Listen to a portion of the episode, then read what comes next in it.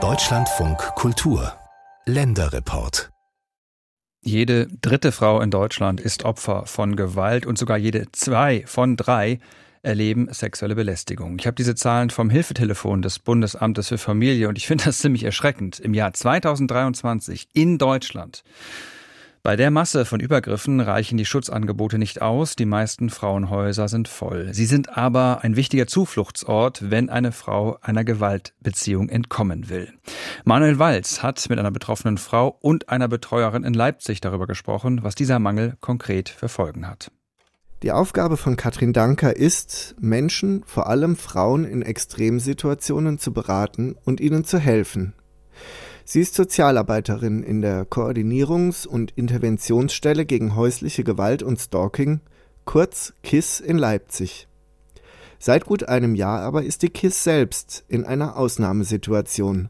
Sie kann die vielen Anfragen nicht mehr bewältigen, sagt Katrin Danker. Das heißt, so ziemlich die Hälfte der gewaltbetroffenen Personen, egal ob über die Polizei vermittelt oder selbstständig gemeldet, können gerade nicht hier beraten werden. Plus, das verschärft die Situation noch, es gibt im Grunde keine Frauenhausplätze, beziehungsweise es ist wahnsinniges Glück, wenn die Person sich eben zu einem Zeitpunkt meldet, wo ein Platz verfügbar ist. Katrin Danker ist nicht ihr richtiger Name. Aus Angst vor möglichen Racheaktionen will die Sozialarbeiterin ihn nicht im Radio hören.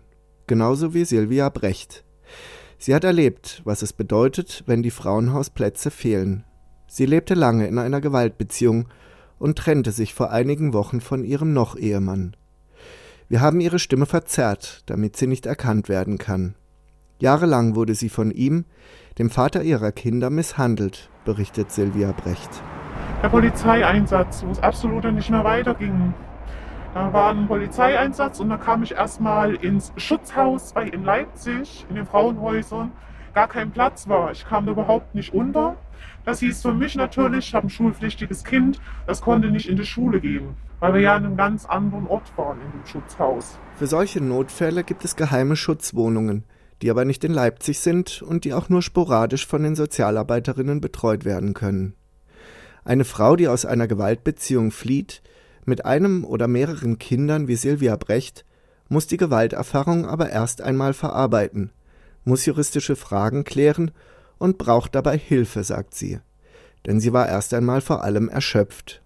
Jahrelang hatte sie die Fassade einer intakten Familie aufrechterhalten, obwohl sie in ständiger Angst gelebt hat. Wenn die Intensität immer mehr zunimmt und man hat früh, mittags, abends, hat man immer wieder psychische Gewalt oder man steht in der Küche und hat immer im Kopf, okay, wenn jetzt was passiert, wo ist die nächste Tür, wo kann ich schnell raus, wo kann ich mich schnell notfalls einschließen, damit ich mich in Sicherheit bringen kann.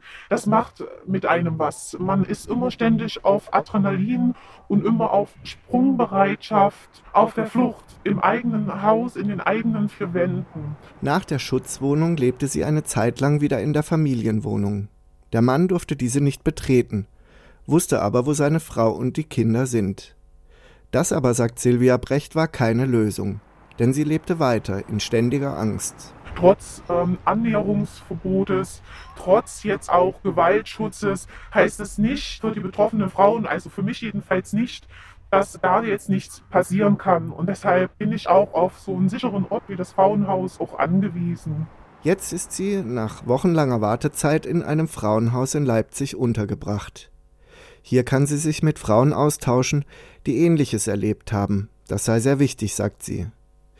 Madeleine Bukowski leitet das Frauenhaus und hilft dabei, neue Perspektiven zu entwickeln und eine Wohnung zu finden, was ein großes Problem ist. Also es ist schon wirklich ähm, dramatisch seit dem letzten Jahr, dass es, äh, die Häuser voll sind, ähm, die Plätze auch nicht frei werden, weil die Frauen immer länger bei uns auch in den Häusern verbleiben aufgrund des angespannten Wohnungsmarktes dass es also immer schwieriger für die Frauen auch wird, ähm, bezahlbaren Wohnraum zu finden und dann auch ausziehen zu können, wenn sie dann auch bereit dazu sind. Die Zahl von Menschen, die Hilfe vor häuslicher Gewalt suchen, steigt seit Jahren an. Das sieht man auch in der sächsischen Staatsregierung. Justizministerin Katja Mayer ist für den Gewaltschutz zuständig. Die Grünen-Politikerin betont, wie viel bereits unternommen wurde. Das ist auch keine Spezifika von Sachsen, sondern wir erleben die Zahlen, das äh, Ansteigen der Zahlen von häuslicher Gewalt äh, bundesweit. Und deswegen haben wir in Sachsen auch in den letzten vier Jahren hier massive Anstrengungen unternommen, sehr, sehr viel Geld in die Hand genommen. Wir haben die Mittel für den Gewaltschutz verdreifacht. Wir geben jetzt im Jahr über 12 Millionen Euro aus für das Hilfesystem im Bereich Gewaltschutz. Die Ministerin erklärt außerdem, dass im kommenden Doppelhaushalt der Gewaltschutz nicht mehr eine freiwillige Aufgabe ist, sondern zur Pflichtaufgabe wird. Das zeige den Stellenwert des Themas. Außerdem gäbe es jetzt in jedem Landkreis mindestens eine Schutzeinrichtung. In Leipzig ist die Dichte von solchen Schutzeinrichtungen sachsenweit am höchsten. Und dennoch ist die Situation hier am dramatischsten, sagt Katrin Danker von der KISS. Das sei aber kein Widerspruch, denn hier seien die Strukturen seit vielen Jahren etabliert, was dazu führe, dass sich das Dunkelfeld ein Stück aufhelle, also mehr Frauen aus Gewaltbeziehungen heraus wollten. Diese Entwicklung beginne in den Landkreisen dagegen erst langsam, sagt die Sozialarbeiterin. Es wurden jetzt in, eben in Landkreisen in Sachsen auch Frauenhäuser und Beratungsstellen eingerichtet. Da fielen manchmal so Sätze wie, das brauchen wir nicht, wir haben hier keine Gewalt. Ne? Das ist natürlich fataler Unsinn so und zeigt aber ganz deutlich, dass da, wo es die Strukturen gibt, natürlich die Menschen auch ankommen und sichtbar werden. Wenn der Gewaltschutz in Sachsen zur Pflichtaufgabe werde, sei schon viel erreicht, sagt Katrin Danker. Allerdings ist Deutschland der Istanbul-Konvention der Vereinten Nationen zum Schutz von Frauen beigetreten. Deshalb sei das eigentlich selbstverständlich, sagt sie. Daraus müsse auch eine bundeseinheitliche Regelung, ein Bundesgesetz resultieren, das den Gewaltschutz regelt. Das betont auch Hartmut Mann vom Paritätischen Wohlfahrtsverband in Dresden. In der Sozialgesetzgebung des Bundes klaffe da eine Lücke. Bisher gibt es zum Beispiel keinen Anspruch auf einen Platz in einer Schutzeinrichtung. Deshalb müssen Frauen für diesen Platz auch bezahlen.